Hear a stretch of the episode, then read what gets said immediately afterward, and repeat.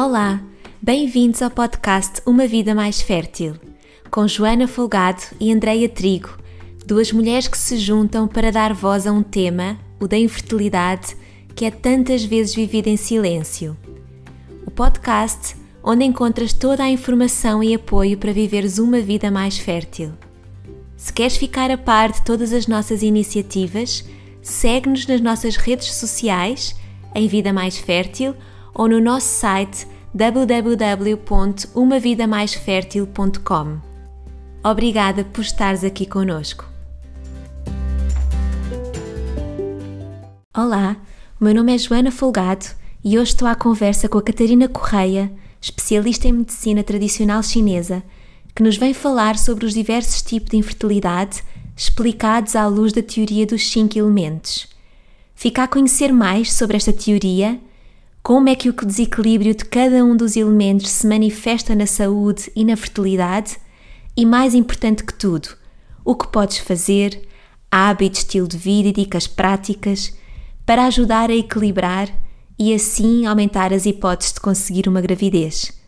Ouve e inspira-te. Esperamos que gostes.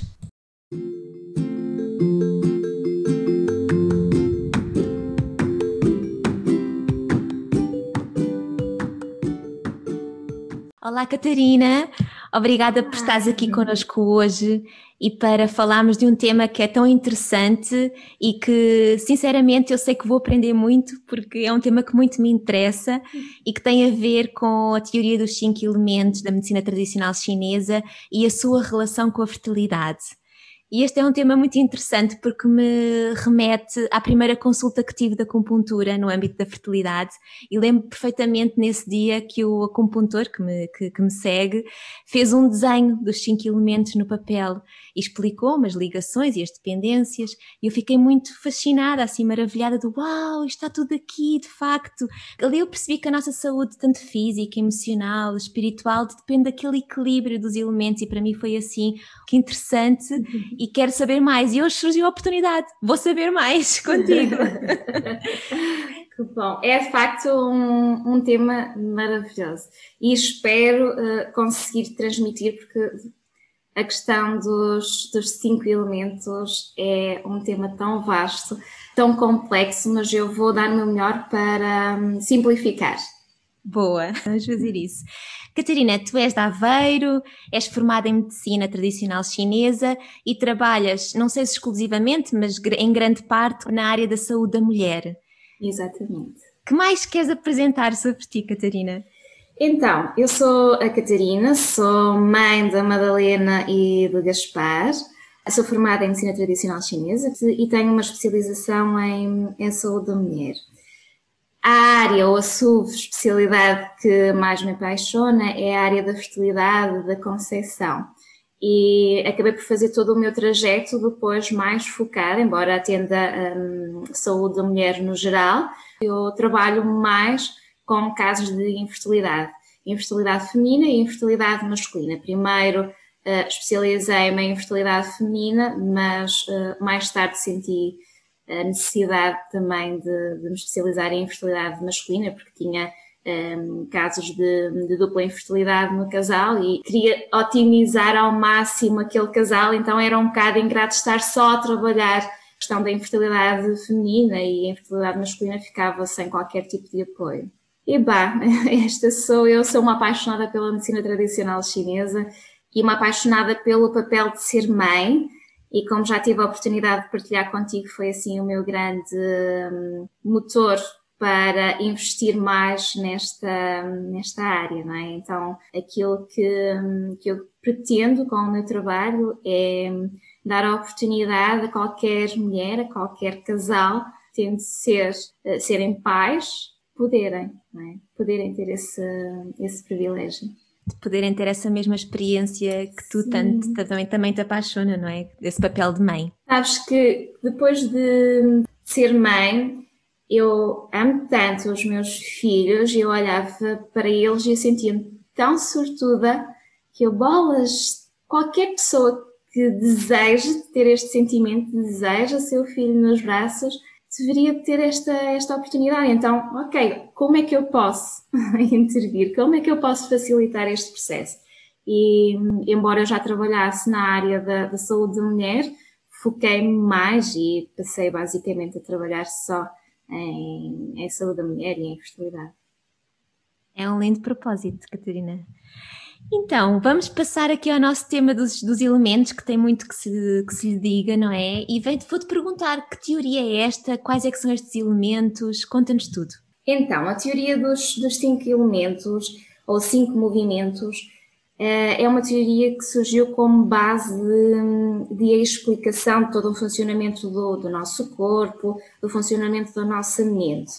A medicina tradicional chinesa é uma medicina milenar, portanto, na altura em que ela foi criada, ela não tinha a base de investigação que nós hoje em dia temos, não é? Portanto, não, tem, não tinha a tecnologia que nós temos, não tinha o conhecimento do corpo que nós temos hoje em dia. Portanto, o que é que eles tinham na altura? Quais eram os recursos? A observação e a recolha desses dados observados. Depois de processar esses dados, eles uh, averiguaram que, de facto, há uma ligação entre os órgãos, entre as vísceras, entre as emoções, portanto, mesmo o nosso, o nosso próprio relacionamento com o universo, não é? Então está, está tudo ligado. E é engraçado, porque ainda nos dias de hoje, esta teoria, este fundamento, ele se mantém muito atualizado. A medicina tradicional chinesa ela não é estática, ou seja, nós, ao longo dos anos, nós vamos também aproveitando o conhecimento das novas investigações, dos novos conhecimentos e adequando à medicina tradicional chinesa. Mas as bases teóricas, e uma delas é esta, a dos cinco elementos, estas bases teóricas, elas mantêm-se mantêm intacta. Esta base dos cinco elementos e a base do Yin e do Yang, que também é um tema muito interessante e que serve como base da medicina tradicional chinesa. Então, Quais são os cinco elementos ou quais são os cinco movimentos? Nós temos a água, a madeira, o fogo, a terra e o metal. Vamos imaginar, eu dou sempre este exemplo em consultas, porque isto aqui é difícil, é, um, é uma linguagem completamente hum, estranha para a mente ocidental, não é? É assim, quase metafórica. É? Muito filosófica. é, mas eu dou sempre este exemplo para tentar simplificar. Imaginem como que hum, um elemento é um saco que contém várias características, várias funções e várias emoções. Então, cada elemento dentro daquele saco tem essas características, essas funções e, e essas emoções. Vou dar um exemplo. No caso da madeira, nós colocamos no saco da madeira, nós colocamos lá o fígado e a vesícula biliar. Quando eu falo em fígado e vesícula biliar, eu estou a falar na estrutura física, portanto, no órgão em si, mas também nos meridianos, nos canais de energia acoplados. Okay? Uhum. Para além disso, nós temos estrutura como os tendões e em termos emocionais nós temos a irritabilidade. Isto aqui fazer, estou a fazer um resumo mesmo muito bem resumido, ok? Só para para passar um pouco esta, esta ideia de que são os cinco elementos. Ao nível do fogo, nós temos o coração, o pericárdio, o intestino delgado e uma outra estrutura que, na verdade, não existe ao nível físico, que é o sanjiao. O fogo, ele rege os vasos sanguíneos e, em termos emocionais, rege a euforia e a alegria. Pronto, a euforia já numa, num padrão mais de desequilíbrio. O padrão harmonioso seria a alegria. O elemento terra uh, rege o estômago e o baço pâncreas, portanto, para além destes órgãos, vai reger também a musculatura, toda a musculatura lisa do nosso organismo. Em termos emocionais, rege a preocupação. Isto aqui é fácil nós conseguirmos compreender uh, se nós pensarmos sobre um, as nossas emoções e o impacto que elas têm no nosso organismo, neste caso em específico, é bastante fácil de compreendermos que quando nos sentimos muito preocupados, normalmente quais, quais são os órgãos afetados? São o estômago, o baço e o pâncreas, não é? Portanto, todo o aparelho digestivo. Então, normalmente as pessoas quando estão muito preocupadas têm dois tipos de disfunções. Portanto, elas podem ter uma necessidade compulsiva de se alimentarem, de comer tudo aquilo que aparece, normalmente baboseiras, ou não conseguem sequer comer. Não é nada hum, atípico nós ouvirmos de eu estou tão preocupada com determinado assunto que eu nem consigo comer, okay? não me sabe bem, ou a comida não me, cai, não me cai bem no estômago, não é? Pronto. Eu com isto o que é que eu quero dizer? Que em termos emocionais e em termos orgânicos, nós vamos ter sempre uma maior interação das estruturas que estão dentro daquele saco. Uhum. Okay? Falei já de três elementos, vou falar dos últimos dois. Metal. O metal, ele rege os pulmões e o intestino grosso, a nossa pele e em termos emocionais rege a emoção da tristeza. Depois, terminando aqui, o último elemento, a água rege os rins e a bexiga e vai ter um impacto ou uma importância na saúde dos nossos ossos e em termos emocionais ele vai, uh, ela vai reger a emoção do medo e do pânico. Este elemento é extremamente uh, importante para a fertilidade, porque ele tem funções como a capacidade genética, portanto, a qualidade dos ovócitos, a qualidade e a quantidade de espermatozoides. Então, é dos elementos principais que nós, que nós temos para trabalhar ao nível da fertilidade. Na verdade, nós temos três elementos principais e um secundário. Aqui focando um bocadinho, se calhar, mais na fertilidade, Joana. Sim, parece-me bem. Isto, eu sei que isto aqui está tudo muito confuso, uh, mas eu vou agora segmentar um, um pouco estas informações e se tiveres alguma, alguma questão que queiras colocar, está bem? Se me estiver a falhar alguma coisa, uh, refere.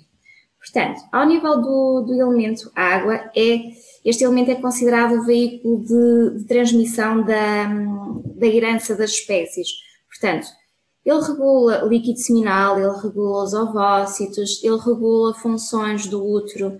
O útero em chinês é Bao, é Palácio do Feto. Eu acho. Palácio do Feto, ok? É o Bao.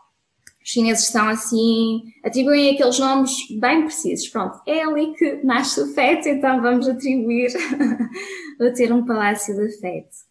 Então, é este elemento que permite a fertilidade e a sexualidade nos homens e, e também nas mulheres. E quando nós nos deparamos com um quadro de infertilidade, é o primeiro elemento a ser investigado, okay? principalmente nos dias de hoje em que cada vez mais os casais estão a deixar a concepção para uma idade já mais avançada e normalmente esses casais vão apresentar algum desequilíbrio neste elemento, porque se, eu, se como eu referi, o elemento água, a energia dos rins, tem um grande impacto ao nível da qualidade e da quantidade dos nossos gametas, quanto mais avançada a idade, mais normal é haver uma debilidade nestas estruturas. Tanto que isso nós conseguimos, hoje em dia, compreender com a medicina convencional, não é? que já conseguimos fazer um teste antimulariana para verificar a reserva, fazer o espermograma para verificar, pronto. E aquilo que nós verificamos é que, de facto, à medida que nós envelhecemos, nós vamos perdendo capacidades, não é? Ou seja, vamos perdendo qualidade e quantidade. Então, tudo isto está dentro deste elemento, do elemento água. O que é que este elemento em desarmonia pode originar? Pode originar secura vaginal, pode originar ausência de muco fértil, por exemplo, períodos menstruais escassos, portanto, mulheres que menstruam uh, durante um, dois dias, okay? podem ter uma tendência para ter uma ovulação tardia, ou podem ter um ciclo curto, podem ter uh, uma tendência para um endométrio mais fino. Ao nível da infertilidade masculina, eu acho que também é importante, porque este aqui também é um dos quadros que mais surgem em, consulta. Quando nós temos homens que têm debilidade no, no elemento água, eles podem apresentar disfunções como ejaculação precoce, oligospermia, eh, uma baixa libido, aqui as mulheres também podem sentir uma, uma libido também baixa, eh, a motilidade dos espermatozoides também por norma é afetada, quer no homem, quer na mulher, por exemplo, há um surgimento de cabelos brancos de forma prematura. Então, quando nós recebemos, por exemplo, um caso em que aquela mulher aos 20, 21, 22, 23 anos já tem muitos cabelos brancos, nós automaticamente percebemos que a energia do rim está em desequilíbrio. Não necessariamente aquela mulher vai ter uma baixa reserva ovárica, mas nós sabemos que ela já tem ali aquela base que pode mais tarde originar problemas uhum. né? mais, mais, mais complicaditos. Aqui também temos uma questão que é se o elemento água, como eu referi, é o elemento que mais importa na, na condição dos gâmetas, nós também vamos ter aqui as questões das alterações genéticas. Okay? E isto aqui nós também vemos, com o avançar da idade, quando envelhecemos, mais probabilidade temos de poder uh, vir a ter. genéticas. Exatamente.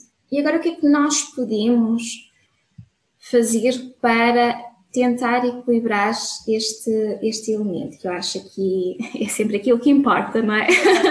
Essa, essa, é a parte fundamental, não é? O que é que nós podemos fazer com isso? O que é que está ao nosso alcance para poder dar solução a esses Sim. desequilíbrios?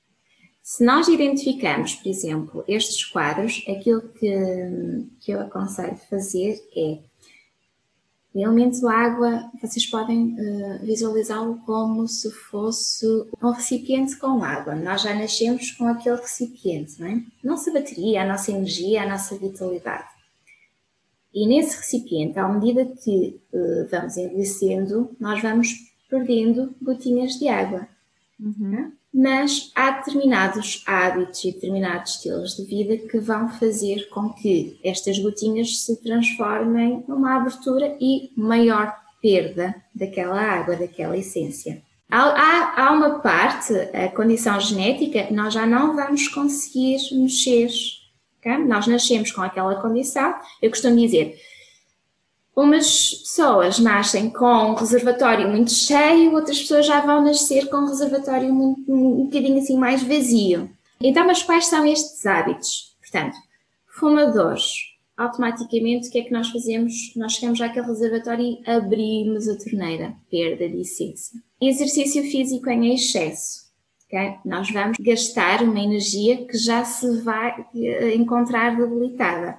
Vamos imaginar, nosso corpo é como se fosse uma máquina.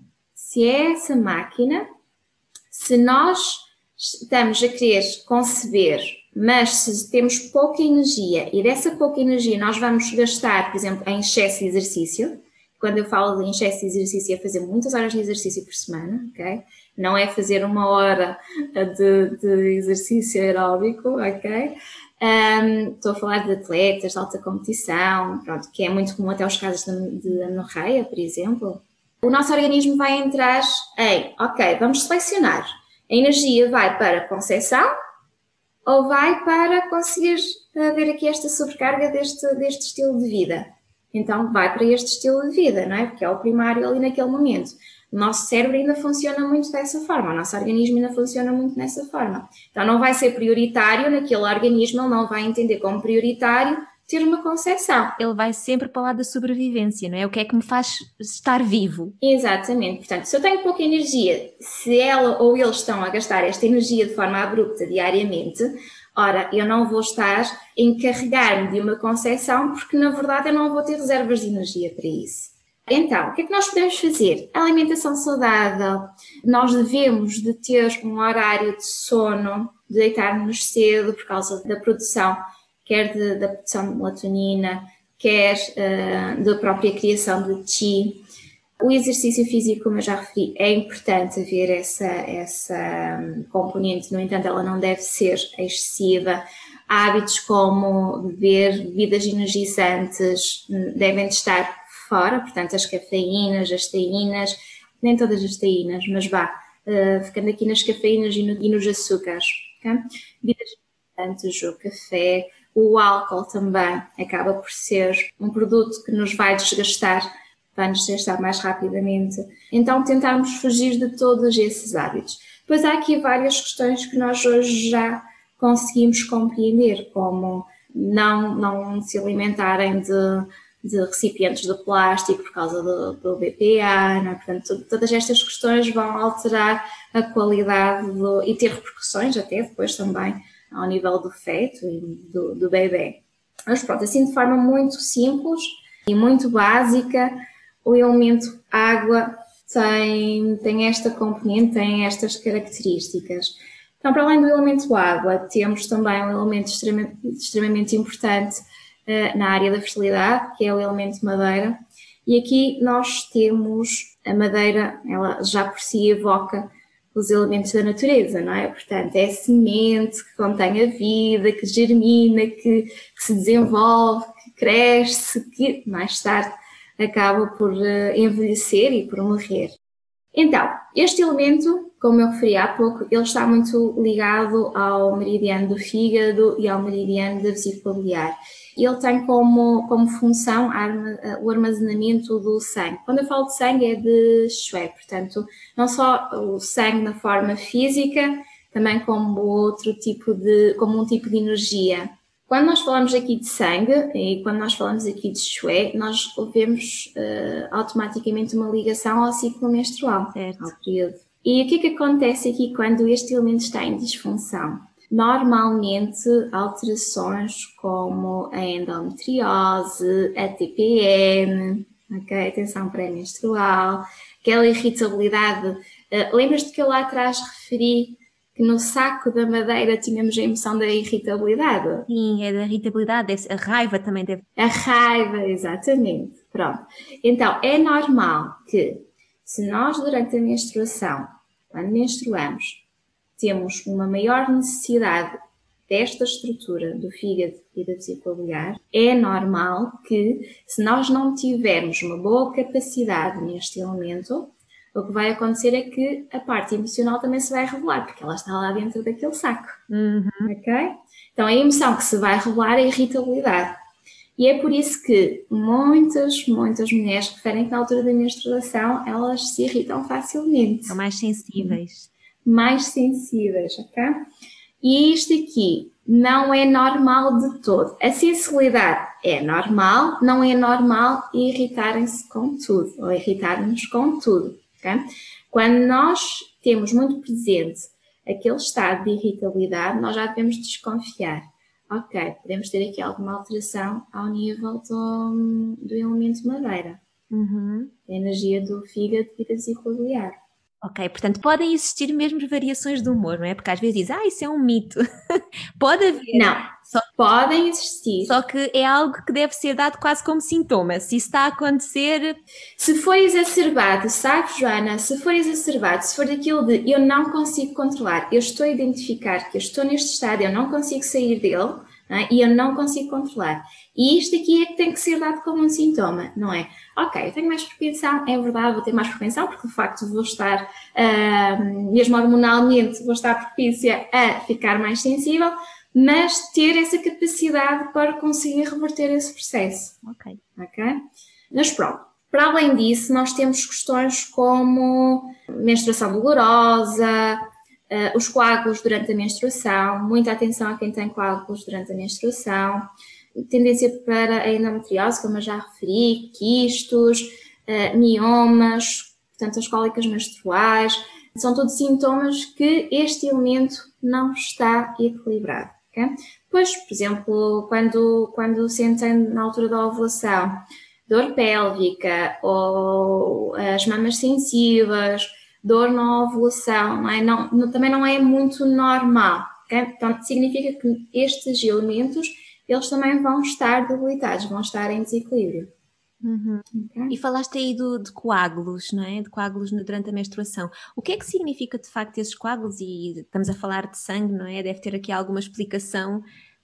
Fiquei curiosa em relação a isso. Sim, na medicina tradicional chinesa, quando nós verificamos, uma coisa é o surgimento de um coágulo, okay? outra coisa é quando tem vários coágulos. Se tem vários coágulos, por norma, isso indica uma estagnação de chi, da energia do fígado. Okay? E, essa, e essa estagnação pode ser originada por diversas, diversas questões.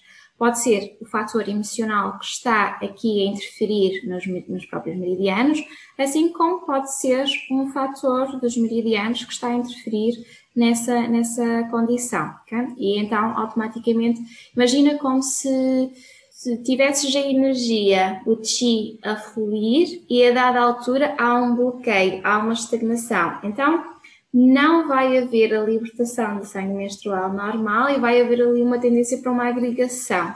Uhum. Okay? Se fosse um então, bloqueio, então, não é? Cria-se um bloqueio. Okay? Então, mulheres que têm muitos coágulos, nós temos de ter sempre muita atenção, porque hum, nós precisamos ao máximo fazer com que aquele sangue se torne fluido, com que aquela menstruação se torne fluida, se torne. Hum, num, num, normalmente, quando têm coágulos, a tendência é tornarem-se num tom mais castanho uh, ou até um vermelho escuro. Então, isso são tudo condições que nós queremos evitar. Então, precisamos mesmo criar movimento, desestagnar aqueles meridianos.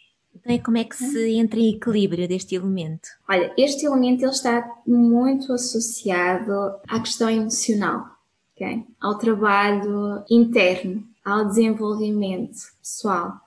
Está muito associado a frustrações, a raivas, processos de rancor, até, sabes? Quando tens ali as mágoas, está muito, muito associado a componente emocional Normalmente este tipo de padrões, agora aqui entrando já numa área mais de personalidade, quando nós temos este, este tipo de padrões, normalmente são mulheres que querem controlar tudo, que têm uma dificuldade em abrir mão, em entregar, sabes? É curioso, eu, por exemplo, em consulta eu consigo identificar quando vem o casal e por vezes este tipo de disfunção, este tipo de desequilíbrio também acontece no, no homem. Quando eles vêm, já vêm quase ali com os ficheiros Excel. Tudo controladíssimo, com planeado, tudo ali ao máximo, sabes? Assim, tudo. É uma rigidez tal que depois não lhes permite abertura, não lhes permite uh, serem flexíveis perante as adversidades, sabes? E isto o que é que faz? Bloqueio interno bloqueio interno, estagna energia, estagna energia. Hum. Vem muito, muito da componente emocional. Este tipo de casos, no caso uma mulher, aquilo que nós devemos fazer é aumentar o exercício físico. Enquanto ali naquele caso anterior nós tínhamos de ter cuidado e o exercício físico devia ser moderado, aqui nós precisamos mover. Ok? Nós precisamos, Ativar. sim, que ela se mova, que ela ande, que ela que ela trabalha as emoções, que é extremamente importante, e é curioso porque as mulheres que vêm com disfunções do elemento água muito mais facilmente aceitam, por exemplo, apoio psicoterapêutico do que estas mulheres, porque elas vão achar que elas têm tudo controlado e que não precisam de, de apoio, sabes? É, é curioso, vá. Mas pronto, nós aqui também temos outros padrões, pronto. A, a amenorreia. A amenorreia nós temos a amenorreia do tipo água e temos uma monorraia do tipo madeira. É? Hum. Nós, nós, temos uma frase na MTC muito conhecida que é a mesma doença, tratamentos diferentes, doenças diferentes, o mesmo tratamento. E é mesmo assim. Para a própria doença há várias perspectivas e, e várias uh, opções.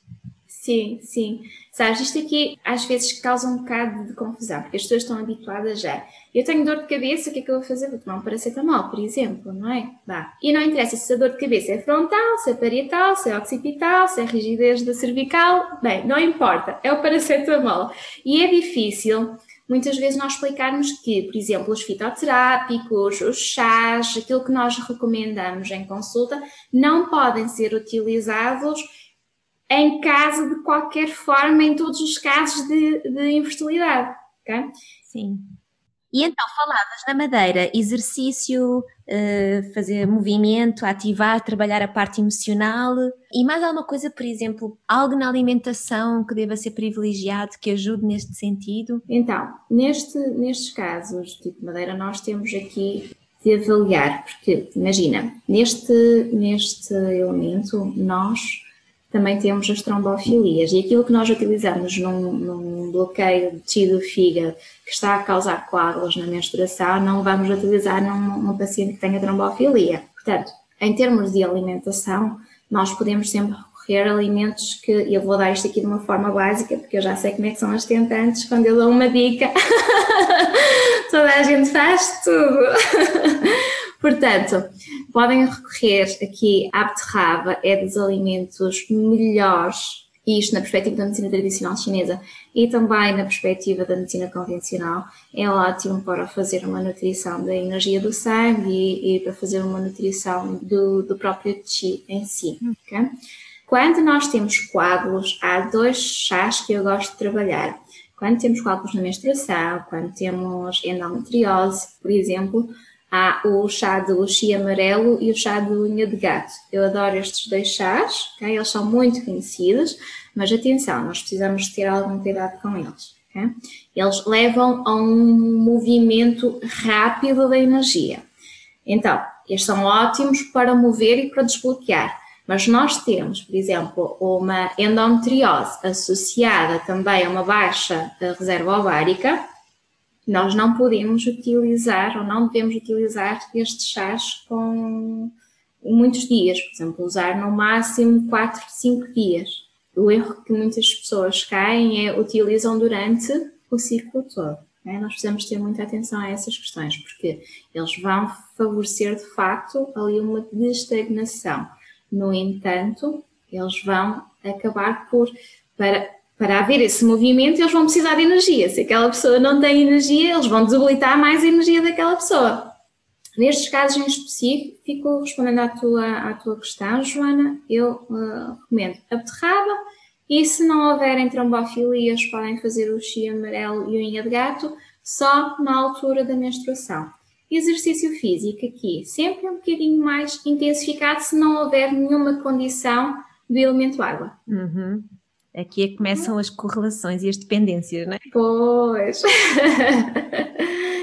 um, Qual é o terceiro isso... elemento? Né? Disseste que havia três elementos mais relacionados? Sim, três elementos. Portanto, temos ainda o elemento terra e depois temos o elemento fogo como elemento secundário, não é um elemento direto relacionado com, com o aparelho um, sexual feminino mas é também uma, um elemento importante. Mas vou começar aqui pelo elemento terra.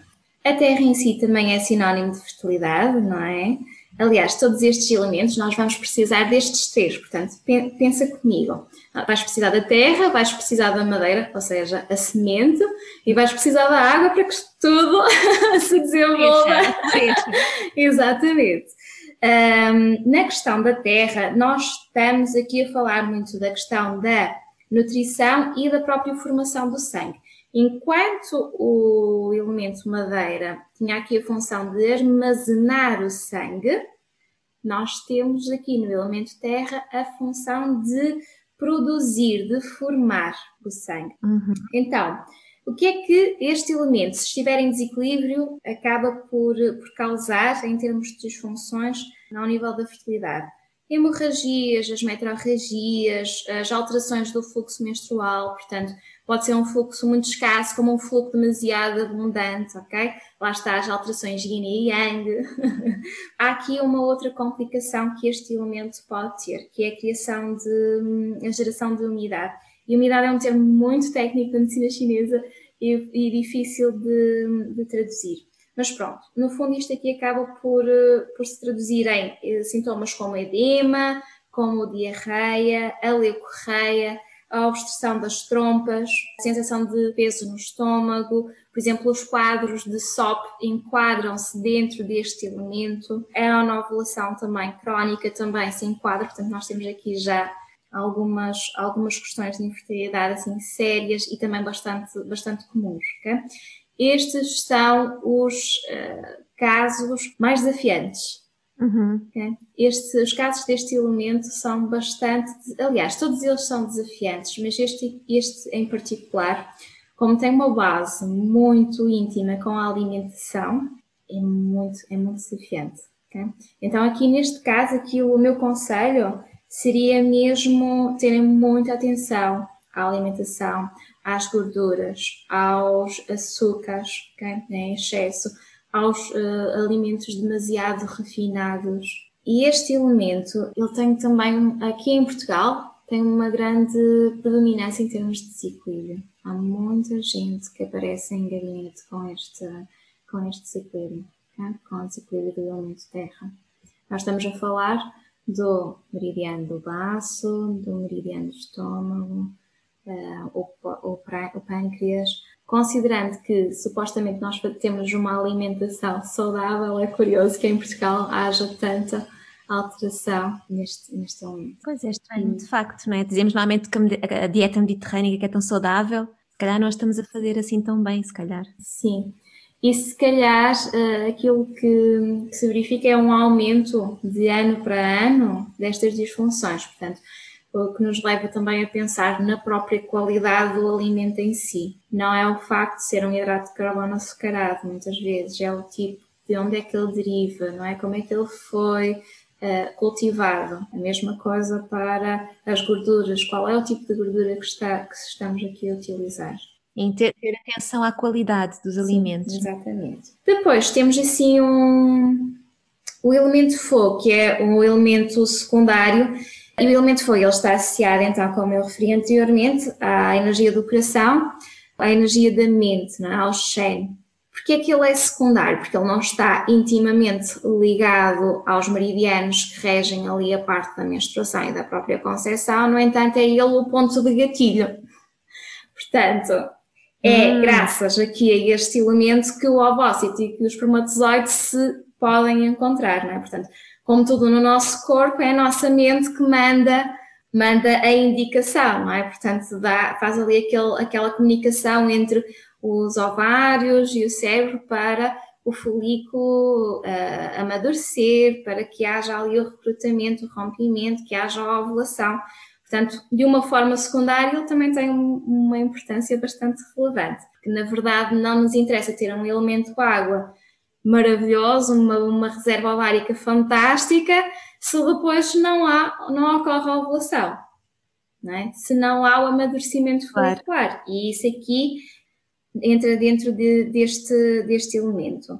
Nós estamos a falar aqui muito das, da, da, característica da capacidade emocional. E aqui é o que muita gente refere. Se relaxares, vais engravidar. Se relaxares, vais engravidar. Isto não é transversal, assim como nós sabemos, não é? Mas de facto também há, tem a sua uh, relevância, tem a sua importância. Se a nossa mente estiver demasiado ativa, esta comunicação não é feita. E nós, como eu referi, nós podemos ter um endométrio lá preparadíssimo, nós podemos ter tudo maravilhoso. Se não houver esta comunicação para, para uh, ocorrer um encontro, não vai uh, haver ali uma, um, não se vai gerar concepção, um bebê. Agora, isto aqui é transversal a todos os outros elementos. Portanto, nós precisamos da qualidade dos ovócitos, qualidade e quantidade. Nós vamos precisar que o endométrio uh, seja um endométrio receptivo e que seja um endométrio uh, com a espessura uh, ideal, que não hajam cicatrizes, que não haja ali uma endometriose demasiado severa que também nos incapacite depois a, implantação, não é? E ao mesmo tempo nós também vamos precisar, por exemplo, aqui no caso do elemento terra, se o elemento terra tiver obstrução, nos, nos eh, der uma obstrução das trompas, nós nunca vamos conseguir ali uma concepção natural, por melhor que seja tudo o resto. Sim. Ok? Portanto, nós precisamos aqui sempre de um trabalho em equipa. E para equilibrar este fogo, se ele estiver desequilibrado, o que é que se, o que se faz? Olha, vai muito ali também naquilo que nós damos em termos de suporte à madeira. Portanto, usar exercícios não tão agressivos, mas fazer exercício, fazer atividades que gerem prazer, que aumentem a serotonina, recorrer a técnicas de meditação. Meditação é maravilhosa, ok? A meditação aqui entra como fundamental e nestes casos aqui, das minhas pacientes, eu meto as minhas pacientes todas a meditar, sempre que elas têm disfunção a este nível, porque é, de facto, muito importante que essa comunicação haja e que, que este elemento também esteja em equilíbrio. Relaciono muito o fogo com, com também a, a, ligação espiritual e um bocadinho com essa conexão com o todo maior. E é interessante tu te levantares esse tema de quando a mente está muito uh, preocupada ou quer controlar ou tudo mais, que não deixa que também um fluir para que as coisas aconteçam. Também é um bocadinho isso, se calhar, que nós vivemos na, na, na jornada da infertilidade, não é? Queremos tanto controlar, dá tanta preocupação e tudo mais que, que não nos ligamos, se calhar, a esse fluir de as coisas acontecem quando acontecem e que se calhar é, é, a vivência desse fogo mais, mais tranquilo que permite essa boa comunicação, não sei. Sim, sim, sim, é isso mesmo. É isso mesmo, Jana. Tu propuseste aqui falarmos de como é que, os, como é que nós vivemos estes elementos nesta jornada de, de infertilidade ou de fertilidade e, e, eu acho que também é interessante nós podemos falar, não é? Num lado assim, talvez mais emocional, de como é que se dá aqui a presença dos elementos. Queres nos falar sobre isso? Sim, sim, claro. Esta, esta analogia dos cinco estágios da dor no, no percurso da, da infertilidade da fertilidade é uma analogia trazida da, para a medicina tradicional chinesa pela Erika Neri. Erika Neri é uma das maiores especialistas de fertilidade em medicina tradicional chinesa do Brasil, com a qual eu tive o privilégio de poder fazer formação e foi fantástico. Então ela trouxe-nos para a formação esta questão. Ela própria uh, já um, passou por este percurso da, da, infertilidade, então ela falava na, primeira na primeira pessoa tudo aquilo que ela experienciou e tudo aquilo que ela conseguiu identificar. Lá está, todas estas fases. Então, a primeira fase é a fase da madeira. A fase da madeira é, a fase da negação. Então, é aquela fase primária quando o casal começa a tentar uh, uma concepção, a tentar engravidar e percebe, mas ainda não aceita muito bem esta questão de que uh, não consegue, não está ali a conseguir alcançar a gravidez. Portanto, nesta fase, eh, eles ainda não aceitam a ideia de não estar a conseguir conceber, não é? A fase da, da negação, como eu referi. Então, eles vão continuar as tentativas sem apoio, recusam-se a assimilar a ideia de que de facto pode haver ali alguma necessidade, alguma orientação terapêutica, alguma orientação médica.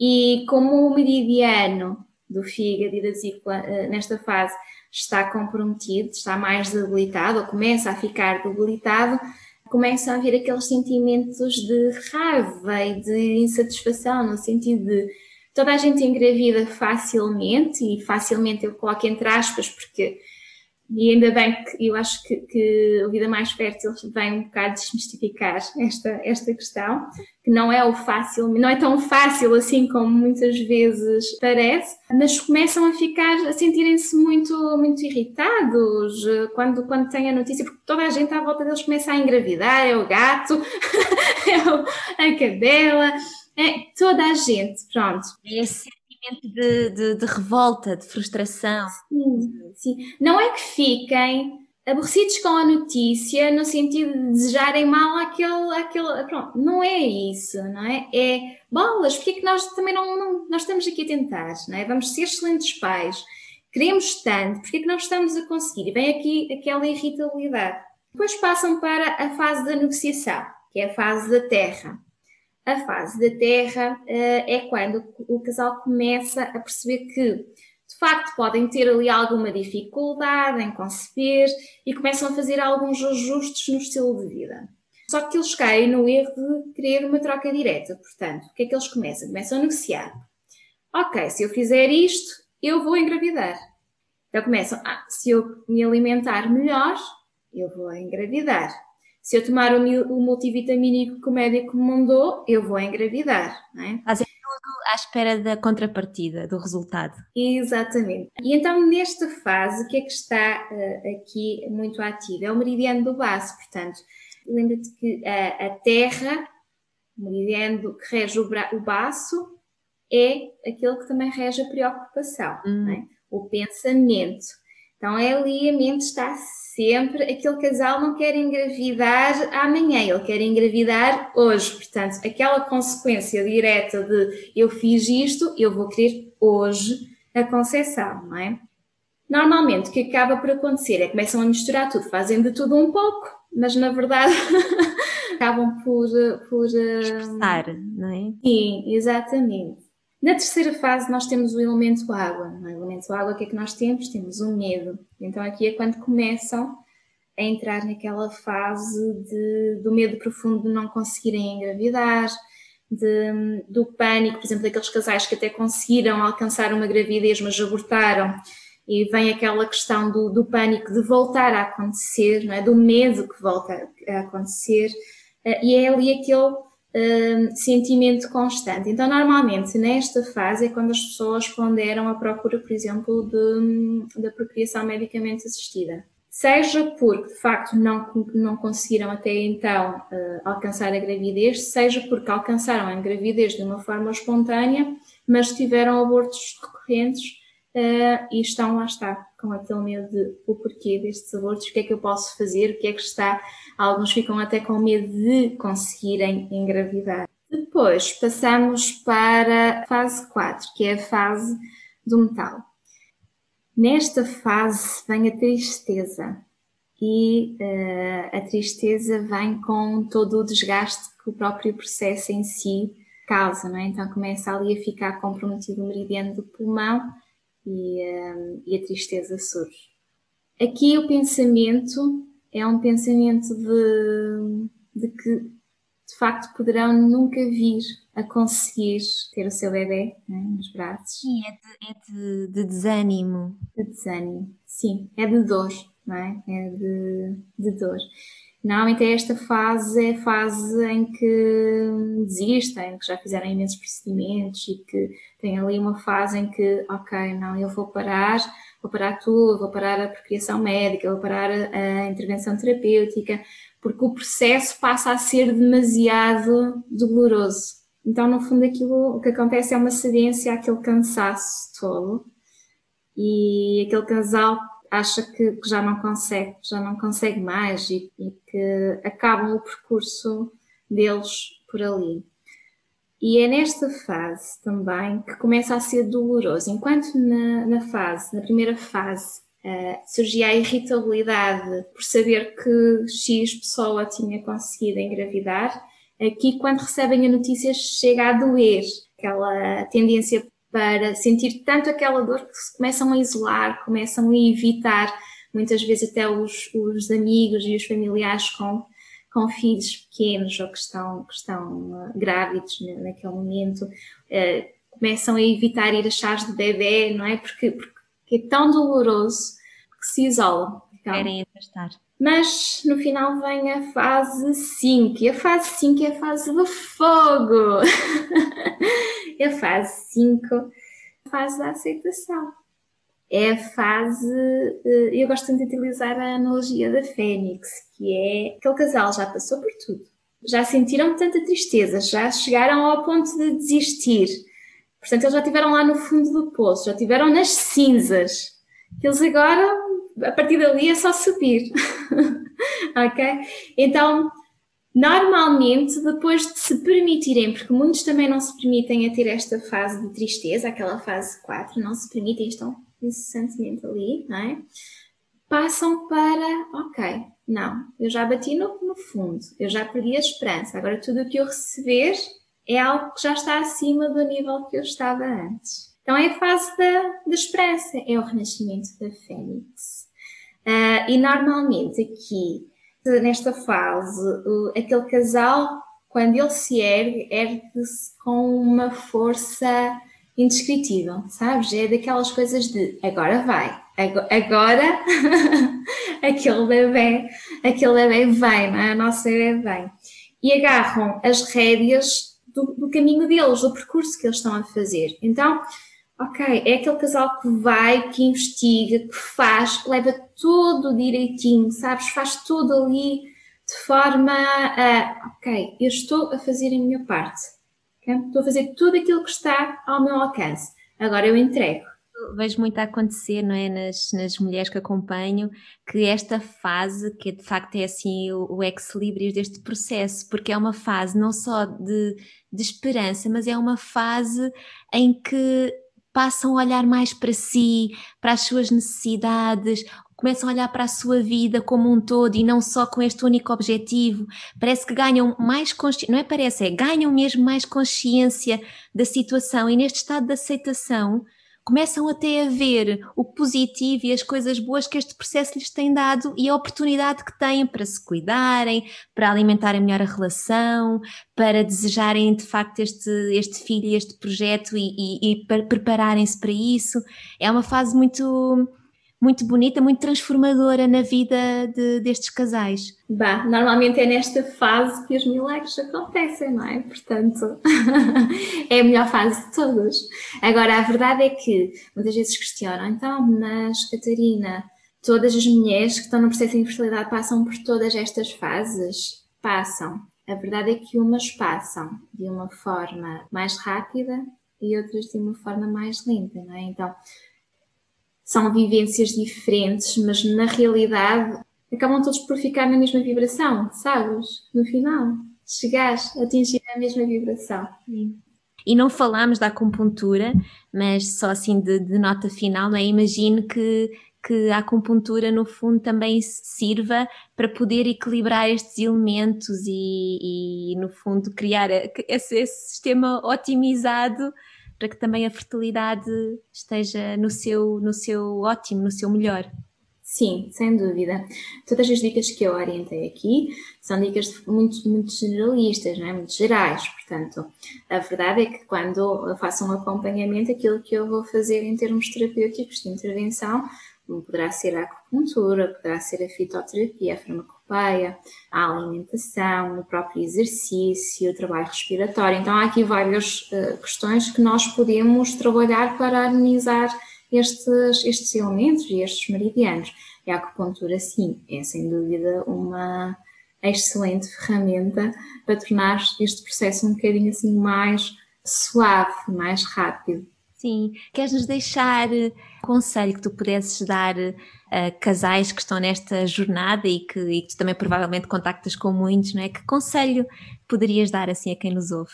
O meu conselho é que hum, sigam o vosso sentir e permitam-se também ir abaixo, permitam-se viver cada uma destas fases, hum, não tentem controlar ou passar, saltar fases. Isto não vai, isso não vai acontecer, ok? Só vão lentificar mais este processo. E o que vocês precisam de saber é que a esperança não, nunca devem desaparecer. Como eu disse, na última fase os milagres acontecem e invistam muito em vocês, de forma individual, ok? Trabalho, trabalho interno, trabalho pessoal. Se a concepção, se vocês assumem, falam muito desta, desta questão da responsabilização, se vocês assumem que é isto que vocês querem, vocês agarrem em tudo que estiver ao vosso alcance para conseguir ter o vosso bebê no colo.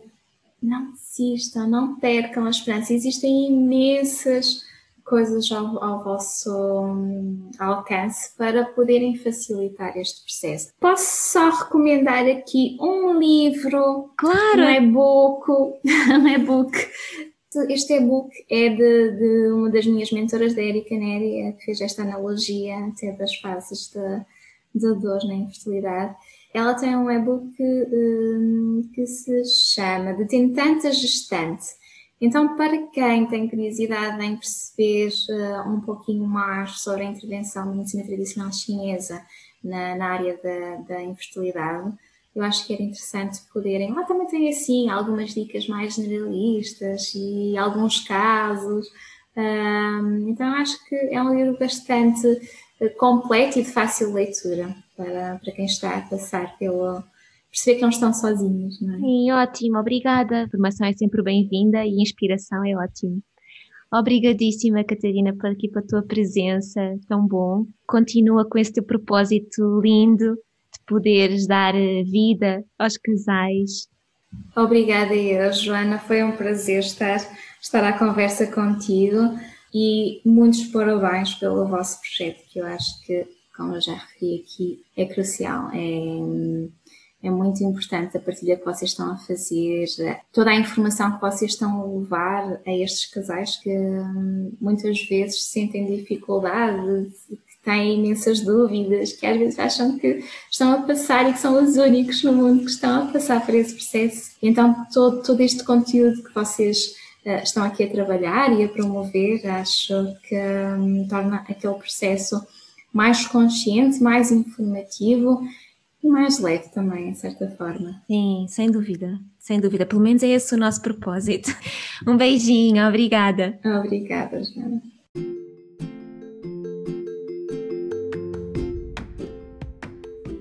E por hoje é tudo. Obrigada por teres ouvido este episódio. Deixa-nos os teus comentários, sugestões e perguntas.